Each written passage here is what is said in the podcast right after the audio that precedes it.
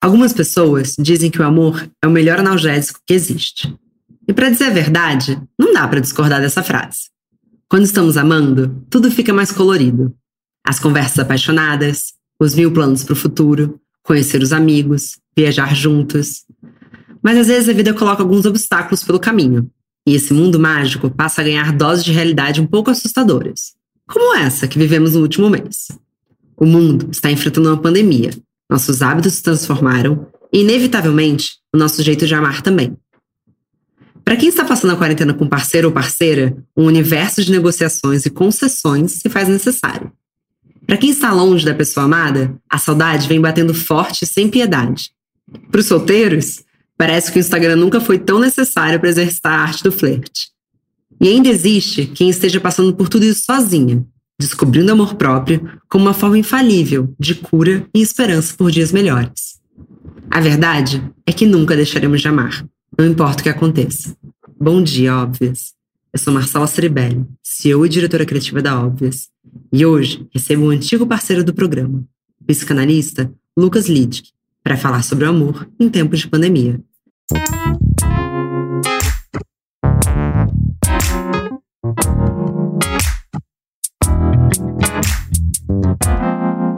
Bom dia, óbvias. Bom, então vamos de boa noite, óbvias, e boa noite, Lucas. Como você está? Boa noite, óbvios. Boa noite, Marcela. Boa noite, todo mundo. É...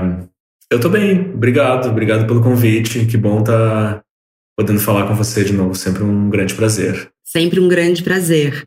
É, você já, na verdade, é um retorno, né, que você teve no Nem Te Conheço, mas já fiz seu mapa astral, que é uma das facetas de Lucas. A gente estava falando um pouco antes que tem a psicanálise, tem o futuro, tem a astrologia. Você pode se apresentar? Posso. É, meu nome é Lucas Lidke, eu não sou astrólogo, mas tenho uma afinidade com a astrologia, principalmente enquanto linguagem, enquanto forma das pessoas se expressarem e de como a gente revela uma série de comportamentos e, e, valores da sociedade a partir da forma como a gente se relaciona com signos. Mas esse episódio está lá atrás, vocês podem ir buscar. É, eu sou psicanalista, tenho minha atuação na clínica e também trabalho com pesquisa de tendências de mercado, de comportamento, mais uma análise de cultura e comportamento, assim, passando mais para esse, esse viés da estratégia, da inovação, mais ou menos por aí que eu atuo. Legal. E hoje o tema é amor. Acho que a gente está precisando Opa. falar um pouquinho de coisas mais leves, né? Apesar de que viver um amor em quarentena é um desafio tanto. Você acha que a gente já pode dizer que a gente nunca mais vai se relacionar da mesma forma? Olha, certamente. É, assim, amor já é difícil, né? amor em quarentena tem bastante, bastante assunto aí mesmo. Uh, acho que tem um. Sem querer tirar o, o, o peso de tudo que está acontecendo, né? ou mesmo a, sem querer passar um pano assim, tudo que está acontecendo, mas tem esse olhar que é muito legal e a gente vem fazendo isso de diversas formas, que é tirar alguma riqueza desse momento, né? aproveitar um pouco esse momento para fazer alguns questionamentos, de ver o que está dando certo, o que, que vai ter que mudar. E nesse sentido, entra tudo. Né? A gente tem essas imagens agora de capa de revista, uma página em branco, né? esse grande recomeço. O que, que vai ser do capitalismo, do consumo, do trabalho? Tudo está nessa conta, assim, de que parece que tudo vai ter que mudar e tudo já está mudando de alguma forma. Quando a gente pensa em relacionamentos interpessoais, assim, afetivos, é, essa, esse lugar assim, de estar tá repensando, fazendo perguntas, mudando o ângulo, a perspectiva, nos traz uma pergunta muito legal, que é uma pergunta que, inclusive, na análise a gente fica muitas vezes, muito tempo, tentando chegar nela. Não que tenha uma resposta de cara, mas a gente fica tentando chegar nessa pergunta e, às vezes, analisando demoram para chegar nessa pergunta, que é, afinal, o que, que eu quero do outro? Uau! Por que, que eu preciso? Não é por que, que eu preciso do outro? O que, que entra nessa conta, assim? É sobre uma companhia, é sobre uma conversa, é o medo de ficar sozinho, é afeto, é sexo, é amor, é alguém que vai me validar, que vai me proteger, eu quero proteger o outro, enfim, entra milhões de qualificações e de formas de se relacionar. Agora que a gente está é, muitas vezes impossibilitado de exercer muitas delas, a gente começa a se questionar, mas espera aí, afinal, e aí assim, entre necessidade e desejo também é uma é difícil de mensurar, né? O que, que é uma necessidade, o que, que é um desejo nesse sentido. Mas nos coloca um pouco uma pergunta de, afinal, de que outros eu preciso e o quanto eu preciso do outro também, né? Qual que é a medida, assim? A Ana Sui, que é uma psicanalista que estuda muito o amor, ela falou esses dias do que a, a pandemia ela nos coloca num lugar de buscar o mínimo necessário, o MVP, assim, que é o básico do básico, vou viver com isso aqui e vai e tudo bem. Quando a gente está falando de amor, como é que a gente pode mensurar esse MVP? Né? Qual que é o mínimo? Quanto de sexo eu preciso na semana, no mês? Então, essas são perguntas muito difíceis, mas muito legais também de estar tá fazendo nesse momento. É uma coisa que eu tenho acompanhado com pessoas ao meu redor é que a quarentena e eu até aproveito para fazer um parênteses, porque a gente agora está muito temeroso, porque a nova crítica é, online é não romantizem a quarentena. Eu sou do, da defesa de que, assim, se romantizar a quarentena vai te fazer sair disso com mais saúde mental, romantiza sim, faz o que você quiser. Deixa as pessoas fazerem o que elas quiserem. Mas o que eu tenho visto é que a quarentena também trouxe é, ela despiu a gente de situações que nos protegem dos relacionamentos. Então, por exemplo, começa um relacionamento, eu tô falando de casamento, ficar um pouco mal, aí você começa a jantar muito com as suas amigas, você sai mais tarde do trabalho, aí você sai cedo de casa, aí você se encontra só à noite, de repente a pessoa quer jantar, você vai ver série. A quarentena não deixa você fugir da relação. Então, eu acho que, por mais que seja uma convivência é, um pouco forçada, obviamente, é, mas também tirou as nossas barreiras, as nossas defesas, as situações do cotidiano que deixam a gente. Ah, acho que dá para tocar essa relação. Na verdade, não, tá muito escancarado quando a relação tá ruim nessa, numa situação uhum. dessas. Quando você não tem mais afinidade. E também problemas de convivência, que eu acho absolutamente normais. São normais, né? São normais, mas a gente tem visto que alguns se intensificam, né? Tem essa ideia um pouco de que a pandemia é quase que um, uma espécie de aceleradora de futuros, Olha. de cenários futuros. Né? Então, coisas que estavam começando a acontecer, elas vêm agora com tudo. Assim, elas meio que não tem mais como esconder, as coisas ficaram mais à mostra, assim, né? Então, essa crise, por exemplo, num relacionamento como você estava falando, é, isso vai ficar escancarado, você vai ter que lidar com isso de algum jeito. E aí pode levar tanto a um desfecho de, cara, a gente vai precisar resolver essa história, a gente vai ter que conversar mais, a gente vai ter que encontrar um espaço compartilhado, a gente vai ter que saber distinguir a nossa subjetividade, o espaço de cada um, ou de repente vai mostrar que realmente não dá mais, assim, né? Vamos partir para outra, assim. Então, é, nos faz nos faz ter uma noção até para todos os lados, né? Para quem está sozinho, para quem está junto, tudo de algum jeito também é, a quarentena pode virar um grande pretexto, uma grande desculpa para a gente tomar algumas decisões, né? Então, é, e a gente sempre se engana, não tem jeito, assim. Mas talvez a gente possa até entender que não é só sobre conseguir ficar juntos apesar da quarentena, mas também conseguir ficar juntos por causa da quarentena. Né? É entender também que ficar junto e ficar separado não é só uma questão física. Né? Então, casais que de repente é, estão fisicamente separados estão agora se sentindo mais unidos do que nunca. Enfim, tem milhares de situações que vão acontecendo. Eu nunca estive tão bem no meu relacionamento como na quarentena, assim. Eu até perguntei para minha terapeuta você acha que é normal? Porque todo, eu só vejo todo mundo reclamando. Eu falei, mas será que é normal o relacionamento ainda melhorar nesse contexto? Mas eu gostei desse conceito de acelerador do futuro. Porque talvez seja um pouco isso, assim, não é porque a convivência que aumenta, então necessariamente você vai brigar mais.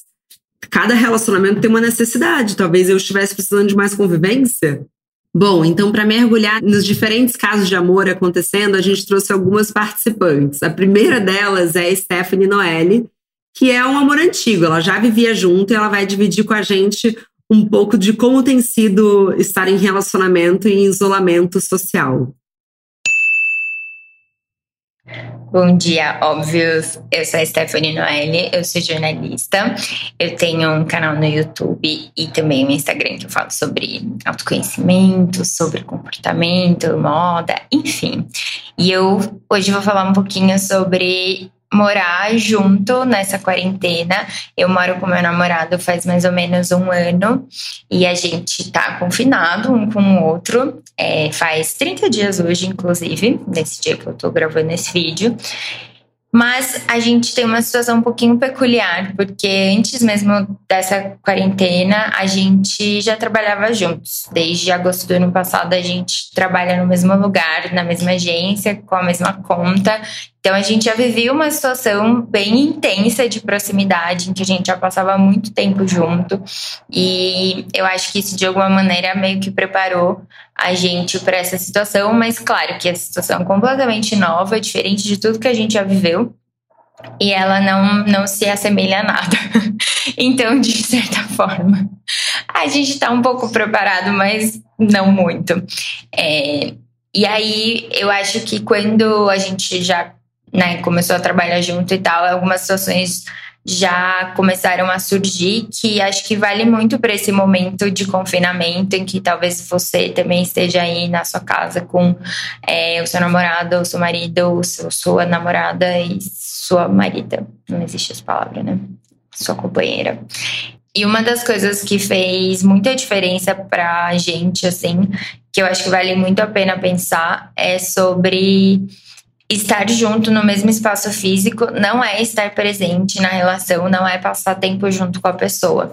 Então, às vezes a gente acha que porque a gente está o tempo inteiro ali vendo a pessoa do nosso lado, a gente está junto, mas isso não é o tempo de qualidade que você quer estar com aquela pessoa. Então, é importante, acho que criar esses momentos quando você está é, em casa, numa situação de confinamento, criar esses momentos em que vocês realmente estejam juntos, que não seja só dividindo o mesmo ambiente, é, que vocês façam alguma coisa juntos, de fato estejam presentes ali um para o outro, sem celular, sem WhatsApp, Zoom, etc. E aí, ao mesmo tempo, passar tanto tempo junto fez com que a gente percebesse ainda mais essa necessidade de criar momentos em que a gente não está junto e de individualidade. E estando confinados, isso é muito mais difícil, porque é, a gente está no mesmo ambiente, a gente não pode sair, não pode ver outras pessoas, mas é muito, tem sido muito bom.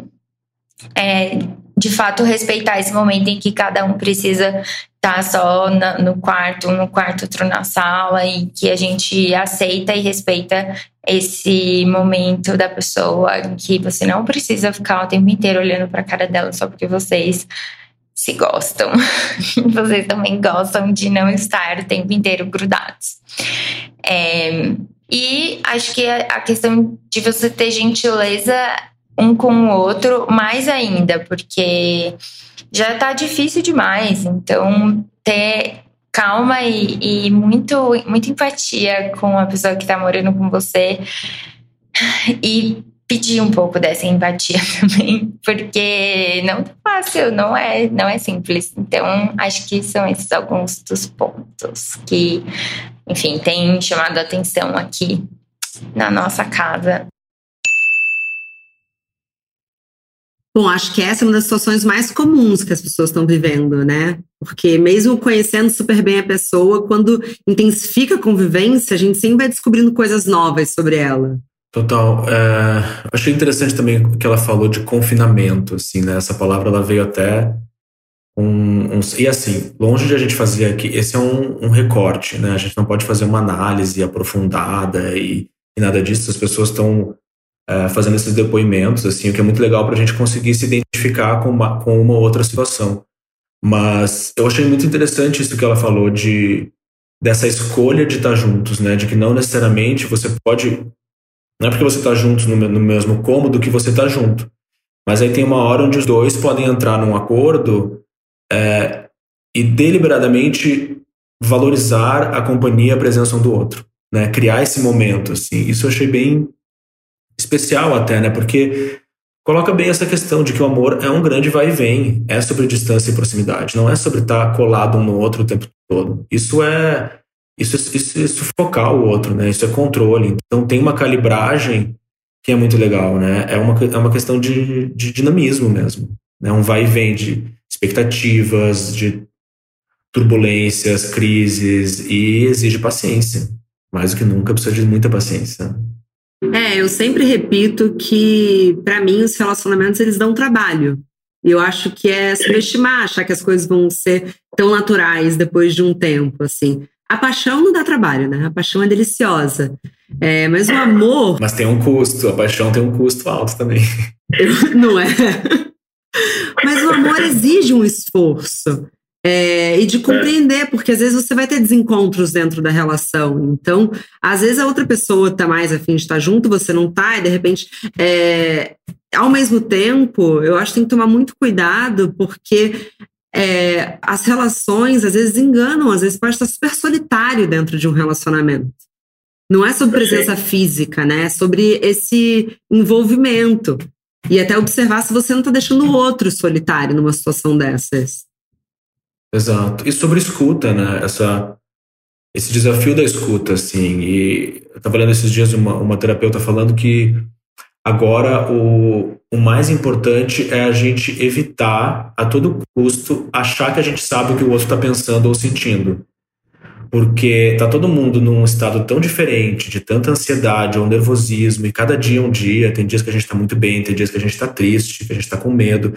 Então, não tente ler, por mais que tenha intimidade, não tenta ler a mente do outro conversa. Quanto mais franco nesse momento as conversas, melhor, porque aí você sai das cobranças, sai das críticas. E esse enclausuramento, né, ele tem uma coisa de dos problemas muito pequenos virarem ganhar uma proporção muito gigante. Até porque a gente está meio alienado, assim, né? A gente não está caminhando na rua, a gente não está vendo mendigo, nem população usuária de crack. Bom, tem gente que nunca vê isso porque não caminha na rua. Mas a gente está um pouco preso aqui no nosso mundinho. E aí, quando você vê, a briga é assim: meu Deus, como que você foi no mercado e não comprou o saco de lixo? E aí isso vira uma dimensão. É, então tem uma coisa de perspectiva nessa hora que a gente tem que cuidar. Né? Porque tá uma confusão a vida pessoal, profissional, a hora da faxina, é, de pijama, fazendo reunião, as crianças correndo, conseguir fazer sexo no meio de tudo isso. Então não tá fácil, assim, tem que ter paciência mesmo com o outro. É, eu acho que que nem as pessoas, tem pessoas que tão, têm dormido muito e tem pessoas que têm tido muita insônia, tem gente que aparentemente está transando muito e gente que não consegue transar no meio de uma pandemia.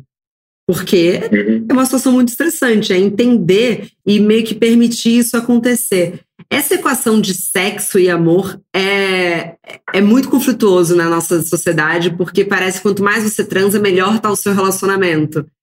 É necessariamente isso? Que boa essa pergunta, hein? Aí também, o que, é sexo para cada um, né? Tem, uma, tem pessoas que são uh, onde o sexo importa mais, mas não necessariamente isso precisa vir atrelado à intimidade, afeto, e aí vai, vai muito de cada um, né? Da subjetividade de cada um do que, que o sexo significa, assim, mas é, os dados atualmente mostram né, que os jovens há algum tempo já fazem menos sexo. E não necessariamente isso está vinculado a uma incapacidade de amar. Eu acho que são coisas que, que são diferentes. Assim. Tem várias hipóteses de por que isso acontece. Né? Então, desde o jovem trabalha demais agora, ele sai da casa dos pais mais tarde. Isso atrapalha bastante. É. Uma questão técnica que atrapalha. Não sair da casa dos pais, uma questão técnica que atrapalha bastante transar, né? É. Mas essa é, enfim, são muitos fatores, assim, mas eu acho que. E fica um pouco essa pergunta também, que eu acho muito interessante de. Quando a gente fica tentando prever o que vai acontecer quando a quarentena se flexibilizar, que é: será que as pessoas. Possivelmente as duas coisas acontecem, né? Quando a gente fala de tendência, sempre tem a contra-tendência. Não dá para generalizar que todo mundo vai sair fazendo a mesma coisa. O que é difícil de saber é qual que vai predominar mais. Mas será que as pessoas vão começar a sair de casa e sair muito enlouquecidas em festas, em dates e vão buscar muito sexo com muita sede, muito afoitas? Ou será que elas vão pensar, nossa, sabe que eu tô bem assim, não preciso tanto quanto eu achei que eu precisava e talvez possa ir num outro ritmo, né? Então, então possivelmente essas duas coisas vão acontecer com pessoas diferentes, assim, mas aí é esperar para ver. Bom, a nossa próxima convidada, pelo que eu entendi, ela vai sair bastante em date. Bom, é o seguinte, eu terminei meu namoro duas semanas antes da quarentena começar. E como uma grande, bela, recatada do lar que eu não sou, quer dizer, agora do lar eu tô tendo que ser, eu tratei de baixar o Bumble para dar uma sossegada naquele fogo que um fim de namoro acaba trazendo. É, aquela vontade de flertar com qualquer pessoa que aparece, que respira, aquela coisa toda que vocês já sabem. Uh, eu dei match com um cara e a gente começou a se falar, falar, e uma situação normal, acho que eu já teria marcado um date pro dia seguinte, assim. É, mas nessa incerteza do que tá rolando, a gente fica sem saber quando esse encontro pode acontecer. E daí eu pensei em chamar ele para vir aqui em casa, é, mas pesa bastante pensar que eu tô convidando um estranho para dentro de um lugar tão íntimo como esse. É, eu fico inventando uns cenários, tipo, nossa, e se ele for um mala, eu não vou poder simplesmente ir embora do bar, inventar uma desculpa, eu vou ter que despachar ele de dentro da minha casa. E daí a vontade de da gente se ver só aumenta é, mas eu tenho uma sensação de que, diferente das recomendações de praxe, tipo lavar a mão, é, encontrar com pessoas que estão quarantinadas também já há algum tempo, assim como eu, e que têm autonomia para vir até mim sem colocar nenhuma terceira pessoa em risco, tipo um motorista de Uber, é, dá um nó na cabeça, como se a linha que difere o certo e o errado, o seguro do inseguro, não tivesse tão clara. Eu não quero ser responsável, mas é isso, a incerteza de, de quanto tempo isso vai durar me deixa muito ansiosa e muito angustiada, porque eu fico pensando, ah, tá bom, eu posso é, esperar mais duas ou três semanas, eu posso, mas e se forem dois ou três meses? E meu melhor amigo, por exemplo, tá tentando chegar em um acordo com o irmão que mora junto com ele. É, eles saem juntos a cada 15 dias para ir ao mercado, então isso dá duas saídas por mês. E agora eles estão pensando em fazer o seguinte: cada um deles vai ao mercado sozinho, é, uma vez por mês, então eles continuam tendo comida a cada 15 dias, e ganham um vale saída para transar. Então, eles continuam saindo só duas vezes ao mês, tendo comida numa boa e não surtando por falta de sexo e de todo o resto, que, convenhamos, não está sendo fácil. É. A identidade dela, ela prefere não revelar, por isso que ela apareceu com essa vozinha do Fantástico, porque ela preferiu manter a descrição nesse momento, até por respeito ao ex-relacionamento dela. Lucas, você acha que a gente estando em casa, a gente pode confundir desejo por carência? Nossa. É... Mas e tem diferença? Como é que é a diferença de desejo e carência? Eu acho que desejo ele vem de um lugar menos emocional. Para mim, ele vem de um lugar mais é, carnal, mais de você tá bem com você, mas você deseja uma pessoa em específico, não sei, tô também elaborando enquanto tô conversando com você. É, para mim a carência é, vem de um lugar mais emocional, de assim, de você querer acessar o outro numa intimidade. É, e eu acho que é fácil de se confundir, né? Porque quantas vezes, bom, não vou, também não vou revelar tanto isso, vou dizer assim, amigas minhas, quando estavam solteiras, quantas vezes você transa com alguém você pensa, cara, isso não adiantou nada, eu continuo carente igual. então era carência, não era desejo. Quando você tá com desejo, você vai lá, fica, resolve, tchau. Quando você tá carente, você fica, vai embora para casa, ainda sobra uma coisinha, um certo vazio, na minha opinião. Hum. Hum. Como se fosse uma, uma, uma insegurança maior, assim ou uma necessidade de que o outro vai me validar, vai gostar de mim mais do que só um sexo. Mas essas coisas se, se misturam muito, assim, se misturam muito. Você pode estar indo achando que é só pelo sexo, mas no fundo tem ali uma, uma ferida narcísica bem, bem crítica também. Não é? é difícil separar dessa forma.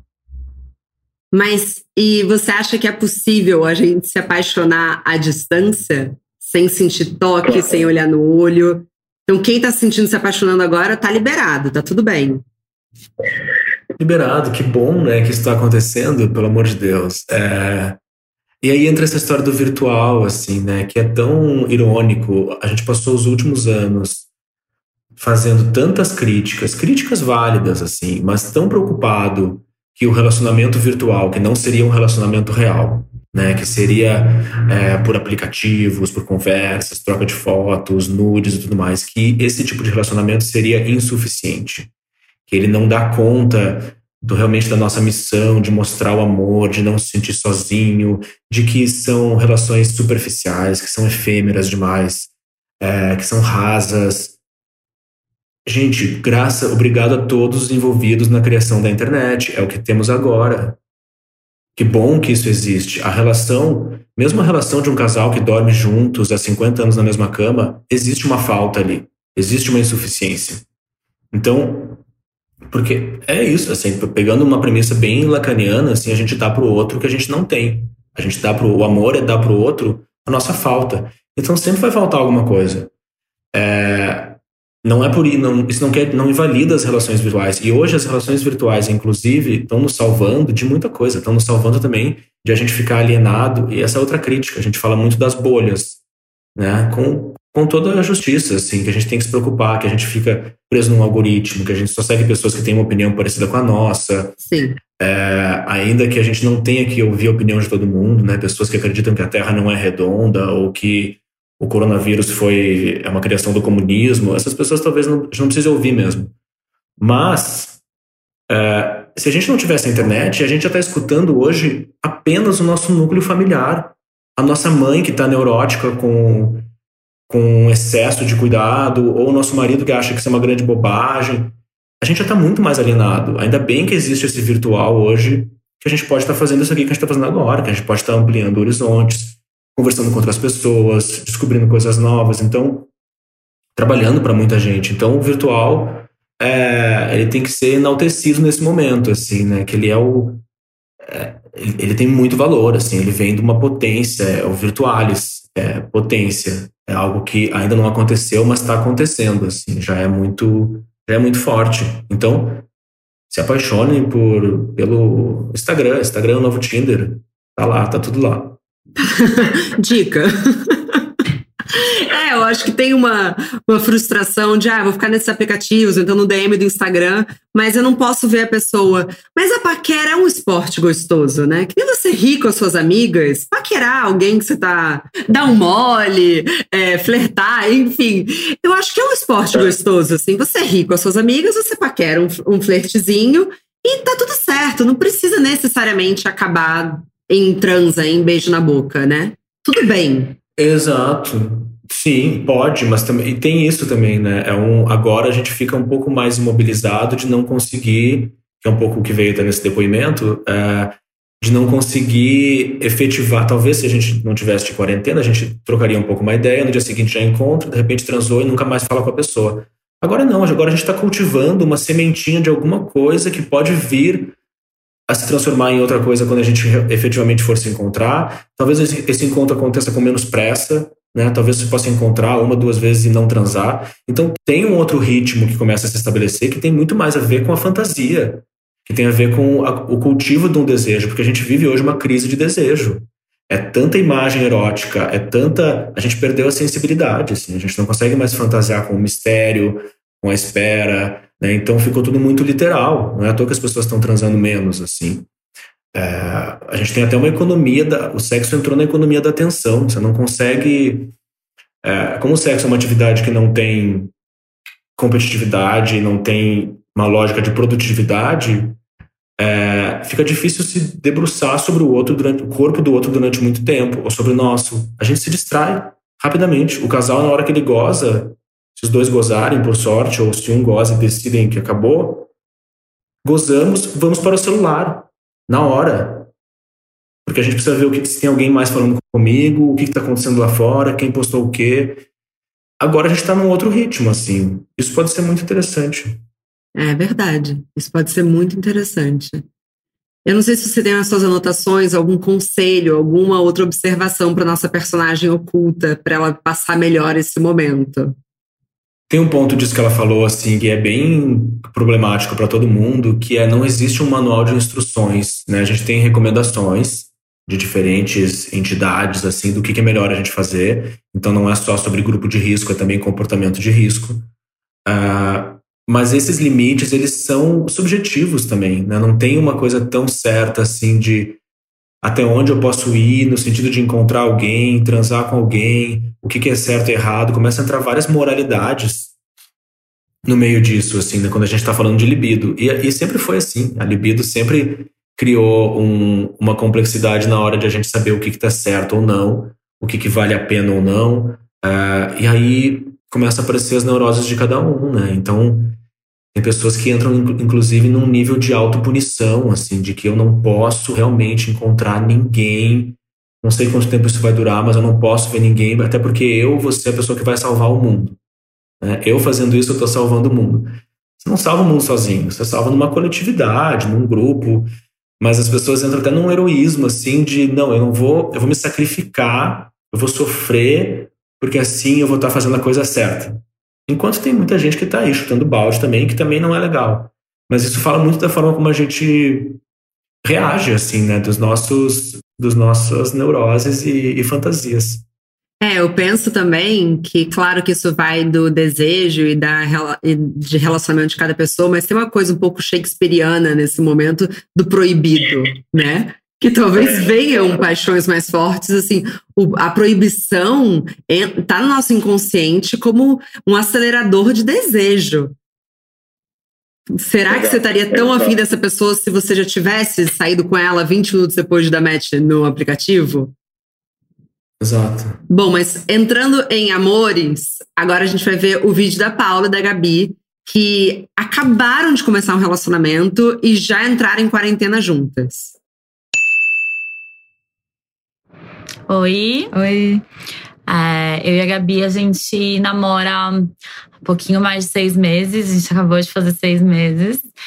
É, a gente trabalha com cinema, então antes do coronavírus a gente não tinha tanta rotina e também não se via tanto. A gente passar, eu passei, a gente começou a namorar, a Gabi fez um filme longe, passou um tempo longe, depois eu passei um tempo longe, depois eu fui fazer uma viagem, fui fazer um filme longe.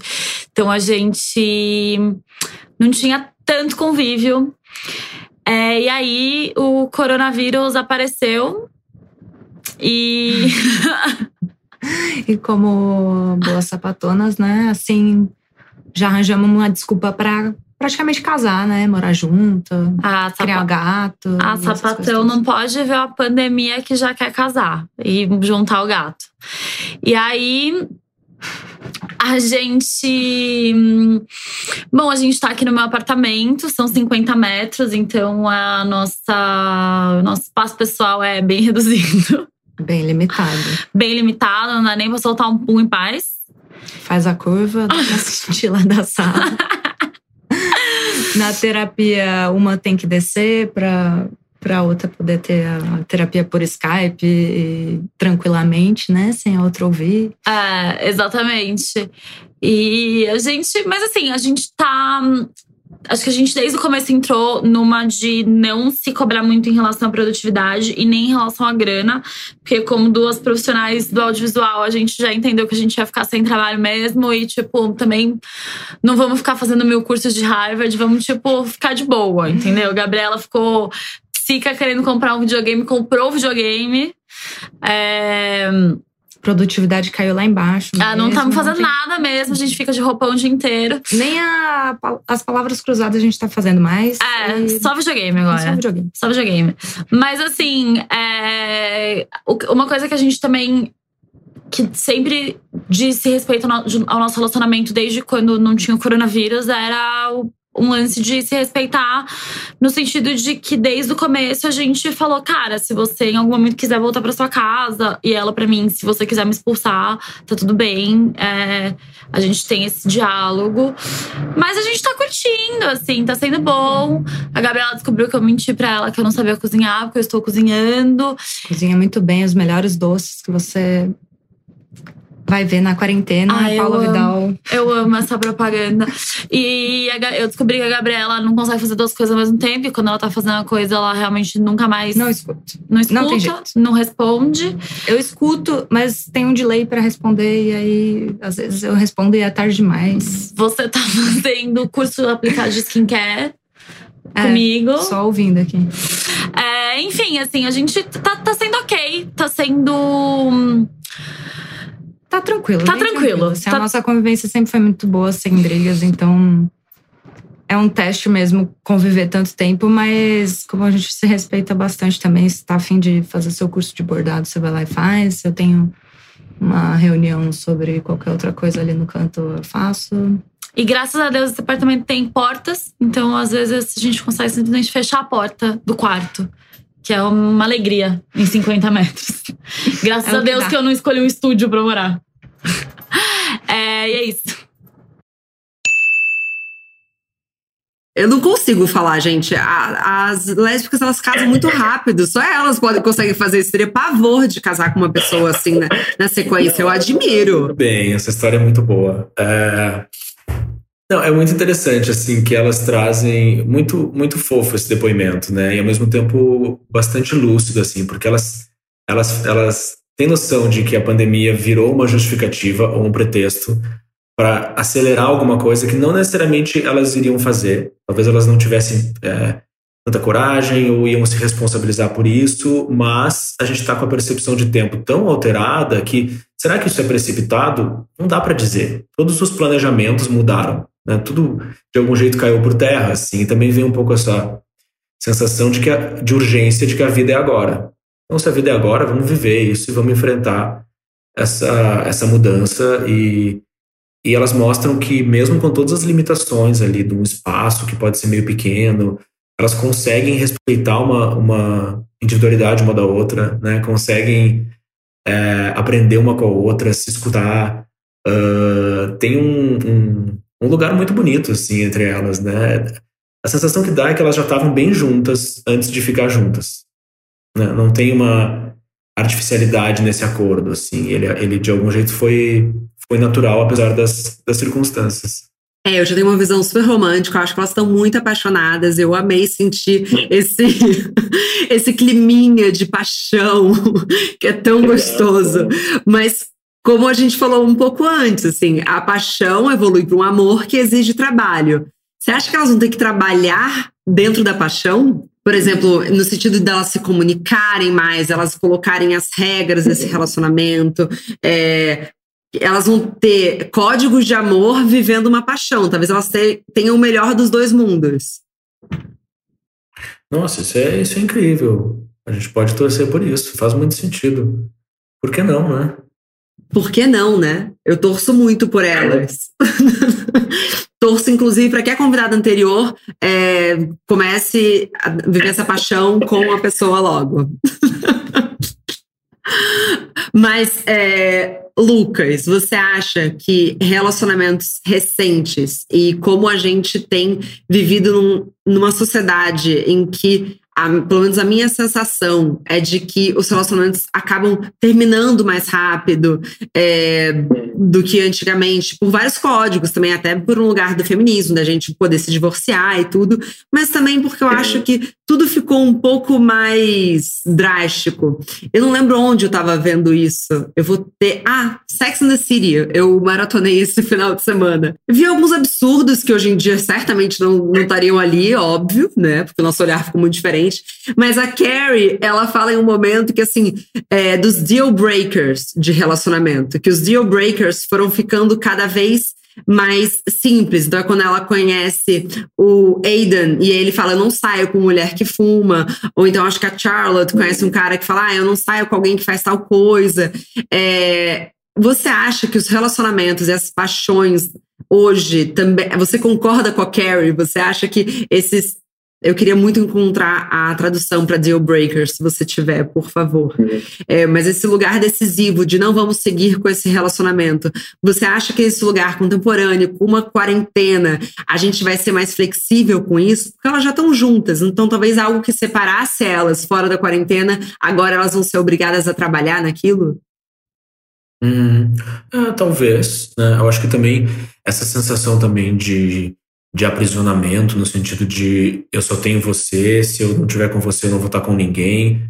Isso também é bem complicado, né? Pode nos colocar num lugar de a gente começar a topar uma série de coisas que a gente não não queria estar topando e que comecem a custar caro demais. Né? Mas aí é, esse nível de exigência que a gente começou a, a, a colocar certamente entrou numa lógica de da, da produtificação das pessoas, né? de numa lógica de consumo. Então, mesmo num aplicativo, você pode colocar ali a altura da pessoa, né? o tipo de corpo, a cor dela, enfim, você vai chegando num nível que você customiza tanto exatamente o que você quer, que na hora que chegou aquilo que você queria, você já pensa assim, mas, mas não sei se é isso que eu quero mesmo. Né? Então falta um pouco a surpresa, falta a descoberta, tem alguma coisa que começou a ficar meio mais difícil, assim, nessa lógica do, do consumo, né, de consumir relacionamentos, de consumir uh, essas, essas, essas histórias, assim. E aí, acho que tem uma coisa que talvez complique um pouco o fato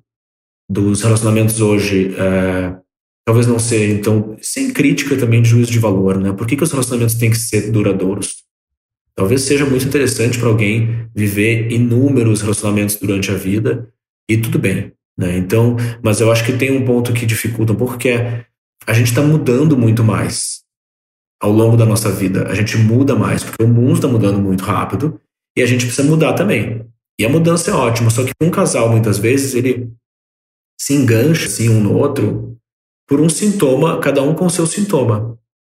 E aí às vezes, né, o, o casal tem uma riqueza legal assim de relacionamento é o casal onde você consegue mudar é, e o outro muda com você, ou o outro te acompanha. Porque às vezes você não muda para continuar com o outro, e você tem um sintoma, tem alguma coisa de um comportamento estranho, mas que se você mudar, o outro sai fora. Então, a gente começa a mudar ao longo do relacionamento, se o outro não está acompanhando, se adaptando, fazendo essa calibragem, aquele relacionamento se desfaz. E talvez tudo bem se desfazer, não ia segurar mais mesmo. Né? Mas por isso existe uma certa é, resiliência para manter esse dinamismo de um, de um casal. Acho que entra um pouco por aí. A Michelle Obama, ela fala no livro dela, é uma frase que me marcou muito. É, claro que tem relacionamentos e relacionamentos, problemas e problemas, mas você ouvir da Michelle Obama, que é casada com Obama, que tem uma história linda para quem, né, para quem lê o livro, enfim, é uma história de paixão, de um amor que se construiu, enfim. É, ela fala que muitas vezes, se você não passa por cima dos momentos difíceis do relacionamento, você não vive os melhores momentos do relacionamento. Uhum. Então ela fala que o melhor do relacionamento ainda está por vir. E muitas vezes, quando você para no meio do caminho, você não vive esse momento, porque os relacionamentos não são lineares, né? Não é uma paixão maravilhosa, de repente fica ruim e aí ó, acaba. É um pouco de uma montanha russazinha. Então, se você é, acabar na primeira queda, também tudo bem, pelo amor de Deus, né? Mas talvez às vezes vale a pena lutar por esse para subir de novo. Não, e aprender um com o outro, né? Aprender com essa relação. Não virar só mais uma na coleção de, de, de relacionamentos que você teve, assim, tipo um álbum de figurinha que você vai colecionando, historinhas. Tem que ter uma transformação do sujeito, assim, e a gente se transforma junto com o outro, a gente se enxerga no outro. Então, é sempre um bom aprendizado. Totalmente. Bom, eu acho que um dos grandes aprendizados que a gente tem que ter é sobre amor próprio. A nossa última convidada fala do talvez do relacionamento mais importante que a gente tem na nossa vida. Fala aí, galera. Bom dia, óbvias. Muito obrigada por esse convite para aparecer aqui. Sempre quis falar esse bom dia, óbvias. É, e a Marcela me chamou para falar sobre amor próprio durante a quarentena, né? Eu moro sozinha, tenho um ano, e eu acho que nesse período, né, de morando sozinha, eu já tinha aprendido muito a curtir os pequenos momentos de estar sozinha, porque eu amo. Então, assim, sabe, aqueles momentinhos da, da rotina mesmo, do assim, fazer um café, sentar para tomar um café ouvindo uma música. Eu acho que tudo virou um ritual para eu curtir, sabe, estar aqui nesse momento, principalmente agora, né? Obrigada a estar em casa, curtir ainda mais. Então, eu acho que eu criei uma rotina, né, que eu não tinha rotina antes de, desse acontecimento, porque eu trabalho como microinfluenciadora. E eu, além de, enfim, ter uma vida normal, eu tenho um, um problema que eu não sei dizer não. É, e eu tenho aquele negócio do FOMO também, o Fear of Missing Out. Então eu tenho medo de perder todos os eventos e coisas importantes da vida. Então eu acabo saindo muito de casa durante o dia. Então era difícil ter uma, uma rotina. E agora que eu tô aqui o tempo inteiro, nada vai me tirar de casa, a não ser para ir no mercado, eu acabei criando uma rotina que para mim tá sendo essencial para para não pirar, né? Porque eu tô sozinha, eu agora adotei um gato. tipo, no sétimo dia da quarentena eu adotei um gato, foi a melhor coisa que eu fiz. Mas eu acho que esses pequenos momentos, como as partes mais importantes para mim do dia, né? Que é fazer meu café de manhã assim que eu acordo, tomar ouvindo uma música. Normalmente é uma música, sabe, é, final de comédia romântica, quando tudo deu certo. Então, é esse tipo de música que eu gosto de escutar pra acordar. Não, é isso. E Aí depois fazer minha cama com calma. Eu tenho que fazer a cama todo dia. Mãe, viu? Você venceu. Eu faço minha cama todo dia, depois de anos com ela brigando comigo. É, tomar um banho lavar minha louça, varrer minha casa e aí eu sento para trabalhar. E eu, eu fico muito ansiosa com café, então no final do dia eu tenho que fazer alguma coisa para desacelerar, senão eu fico acelerada até as quatro horas da manhã, porque eu sou super noturna. É, então, a minha parte favorita é tomar um banho bem quente, de luz apagada, escutando John Mayer com a luz de velas. Ai, nossa, é, um, é essencial para acabar o dia assim bem. Então, é, eu tenho curtido muito estar sozinha. Eu fico escutando música o dia inteiro. Eu sou aquela vizinha que fala sozinha. Ficam todas as vozes da minha cabeça conversando. então, acaba que eu acho que eu nunca tô sozinha, sabe? Então, eu tô curtindo bastante. É isso. Bom, além disso, tudo que a Bia falou, eu, como sigo ela, eu sei que ela teve a oportunidade de ficar fora do Brasil com a mãe dela, então com colo é, e família, e ela escolheu vir para o Brasil, que eu achei um ato de muito amor próprio e até de coragem. Assim, eu talvez no lugar dela preferisse ficar com minha mãe. Isso é verdadeiramente amar a própria uhum. companhia, né? Total. Não, ela, ela, ela traz uma, uma paz, assim, né? Que pode ser bem inspirador até para algumas pessoas, né? E, e, assim, longe de querer ditar também verdades de que a gente tem que ficar sozinho um X número de dias, né? Cada um sabe onde pega mais. E cada um tem também um tipo de criação, de história e tudo mais, mas quando você tem, eu gosto de dizer assim, né? Quando você tem um eu, um ego bem fortalecido, um ego fortalecido ele não quer briga com ninguém, né? Ele consegue ficar num, numa situação de isolamento, muito bem. Talvez em alguns dias, e aí a Brené Brown nos preparou bastante para falar de vulnerabilidade né, nos últimos anos. Ela não, não sabia que isso ia ser tão importante. Mas talvez em alguns dias a gente conseguir reconhecer, cara, hoje eu não estou bem sozinho. Hoje eu preciso de um amigo. Então eu vou ligar para alguém, vou dizer, não, não estou bem. Vamos almoçar juntos aqui, fazer uma call para almoçar, conversando um com o outro entrar nesse, nesse tipo de também de, de paciência consigo mesmo, de que você não precisa estar bem sozinho todos os dias, porque quando a gente começa a querer provar para os outros que a gente está bem sozinho, você já entrou num curto-circuito neurótico aí bem complicado, né? Que é aquele ermitão que sobe na montanha lá e fica esperando que escrevam um livro sobre ele, de como ele conseguiu fazer essa façanha, assim. Total. Então, uh, as pessoas tem muito mais gente morando sozinha, né? Acho que de 2005 ali para 2015, o número de brasileiros que moram sozinho duplicou, né? Tanto por questões assim de as pessoas a emancipação econômica da mulher, né, um aumento da longevidade, a destituição do casamento, assim, né? as pessoas não acreditando mais tanto no casamento.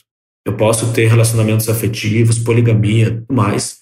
Eu não preciso estar morando com ninguém mas não é para todo mundo, né? E nesse momento pode dar uma, uma coada, assim, dar uma, dar uma falta que fica bem visível, assim. Você tem que olhar para dentro daquela falta. O que está faltando agora? É um amigo? É afeto? É carinho? É sexo? É uma conversa? Né? O que, que eu estou precisando? E e às vezes a gente pode encontrar algumas coisas que faz uma suplência, né? Que faz às vezes do disso que a gente quer, porque assim a quarentena é uma grande castração. Né? Ela está nos dizendo que a gente não pode ter uma série de coisas que a gente deseja. É, isso sempre foi assim. Tem um monte de coisa que a gente quer e a gente não pode ter. Mas agora está tá bem real. É um real muito violento, assim. Isso não tem sentido. É uma coisa que a gente fica. Gente, 2 milhões de pessoas infectadas. Qual o sentido disso? Ciência, me ajuda a entender. Deus, o que está acontecendo. Teorias de que é, os alienígenas estão brincando com a gente. É, não tem sentido. É muito difícil, né? Essa castração da quarentena, assim. Uh, mas o real, enquanto um registro psíquico, ele não tem sentido mesmo. O imaginário tem sentido e o simbólico tem duplo sentido. A gente pode, nessa hora, aprimorar o nosso simbólico, sofisticar ele, começar a trazer algumas coisas que façam às vezes daquilo que a gente gostaria de estar recebendo naquele momento. Não é exatamente o que a gente o que a gente queria, mas já é alguma coisa, nos ajuda a driblar um pouco o sofrimento. Né? Então, assim, um exemplo muito palpável e até meio fútil mesmo, mas sem querer desmerecer.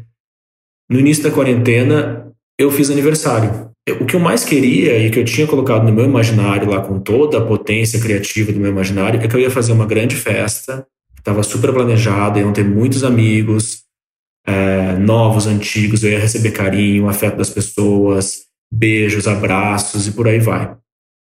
O real me disse que eu não ia poder ter aquilo, que eu não ia encontrar ninguém. Isso me deixou muito mal, né? Com todas as crises e conflitos acontecendo no mundo. Eu não acho nada fútil. É? Eu não acho nada fútil. Eu acho que a gente. Não, é, a gente sempre teve essa expectativa com o aniversário, quem gosta, né? É uma frustração. Eu também vou fazer 30 anos. Imagina tudo que eu imaginei para minha virada de 30 anos.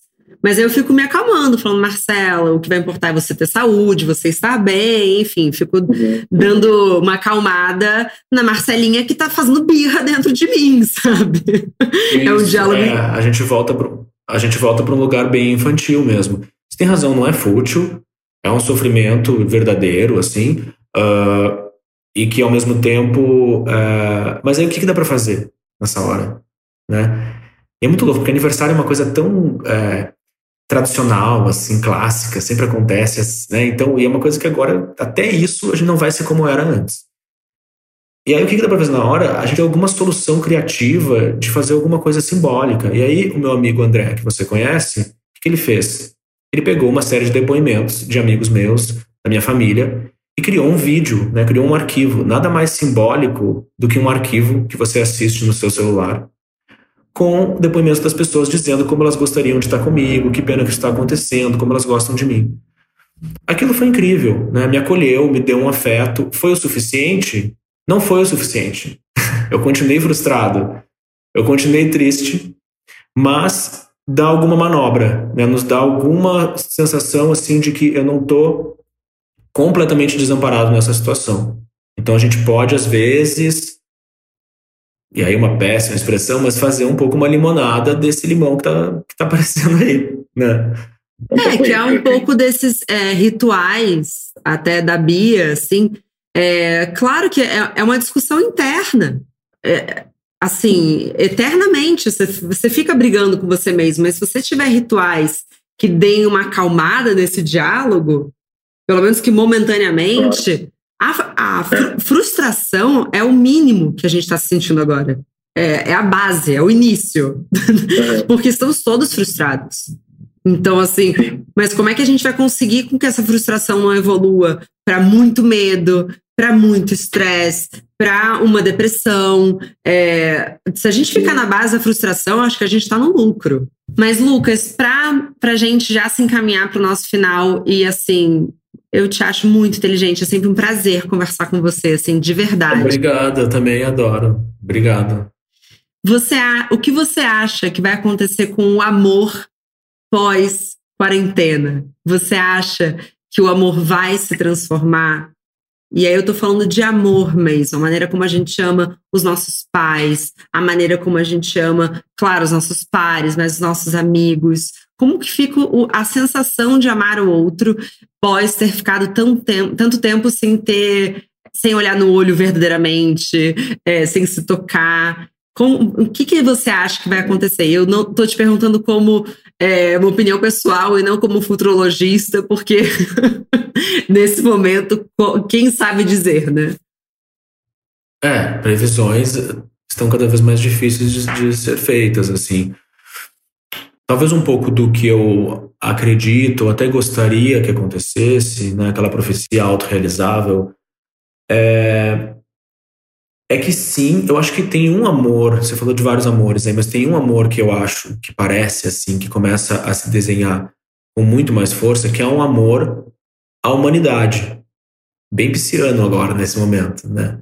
Um amor mais universal mesmo, né? Aquele que e aí até essas imagens, né, essas imagens de aglomerações, de muitas pessoas juntas, que a gente está tão escasso dessas imagens agora, elas vão começar a se tornar imagens muito bonitas e muito inspiradoras para as pessoas, né? De, olha, estamos podendo de novo ficar mais ou menos juntos. Olha quantas pessoas juntas, olha a diversidade talvez de pessoas reunidas.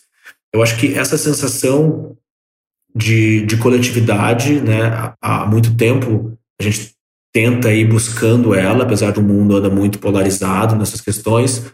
Uh, mas eu acho que ela vai ganhar uma força muito grande. A gente já vê muitos movimentos nesse sentido, assim. Mas tudo bem, no meio do dia, talvez você esquecer por alguns momentos, né? Não, não se cobrar também de viver isso tão intensamente 24 horas por dia. Tudo bem, se você estava lavando louça e esqueceu. E pensou, nossa, quando será que, sei lá, eu vou conseguir ver a tal pessoa? Tudo bem, né? E o que, que é, e o que, que é melhor para isso qual é a melhor solução para a gente esquecer? Porque assim, o vírus, ele não entrou no corpo de todo mundo, mas ele invadiu a mente de todos nós. Ele está no fundo da nossa cabeça o tempo todo. A gente está fazendo a comida, a gente está pensando será que tem que fazer essa comida, tem que comprar, não sei o que, a gente está trabalhando, está pensando, será que eu vou ter trabalho? O tempo todo ele está lá. Mas tem uma hora que ele sai. Teoricamente ele pode sair, que é o sexo. O sexo, nesse sentido, ele pode ser uma excelente distração. Né? É um momento onde tudo se suspende. Não, nada mais importa. Olha o que está acontecendo aqui agora. O gozo é isso, né? O gozo é, o, é uma pequena morte, assim. É você morrer por alguns segundos e, e só aquilo. Então, talvez aí o sexo entre com uma função mais importante depois desse, dessa fase onde o sexo ficou meio jogado de lado, assim. Nossa, adorei esse diagnóstico e prescrição. poderia, na verdade, é, finalizar melhor. Então, gente, é para transar mesmo, tá? E se masturbar, enfim, sempre em segurança, por favor. Lucas, muito obrigada. Obrigado a vocês. Prazer estar com vocês sempre. E obrigada também a todas as participantes do episódio. Desejo que todas sigam felizes e sentindo amor em suas diferentes formas nessa quarentena. Muito obrigada também a você que nos escutou até aqui. Mas nossa conversa não tem fim. Continuamos semanalmente nossa newsletter, que você pode se inscrever no www.obvious.cc, no Instagram, obviousagency, e com comentários e sugestões sempre com carinho no bomdia.obvious.cc. Bom dia, óbvias!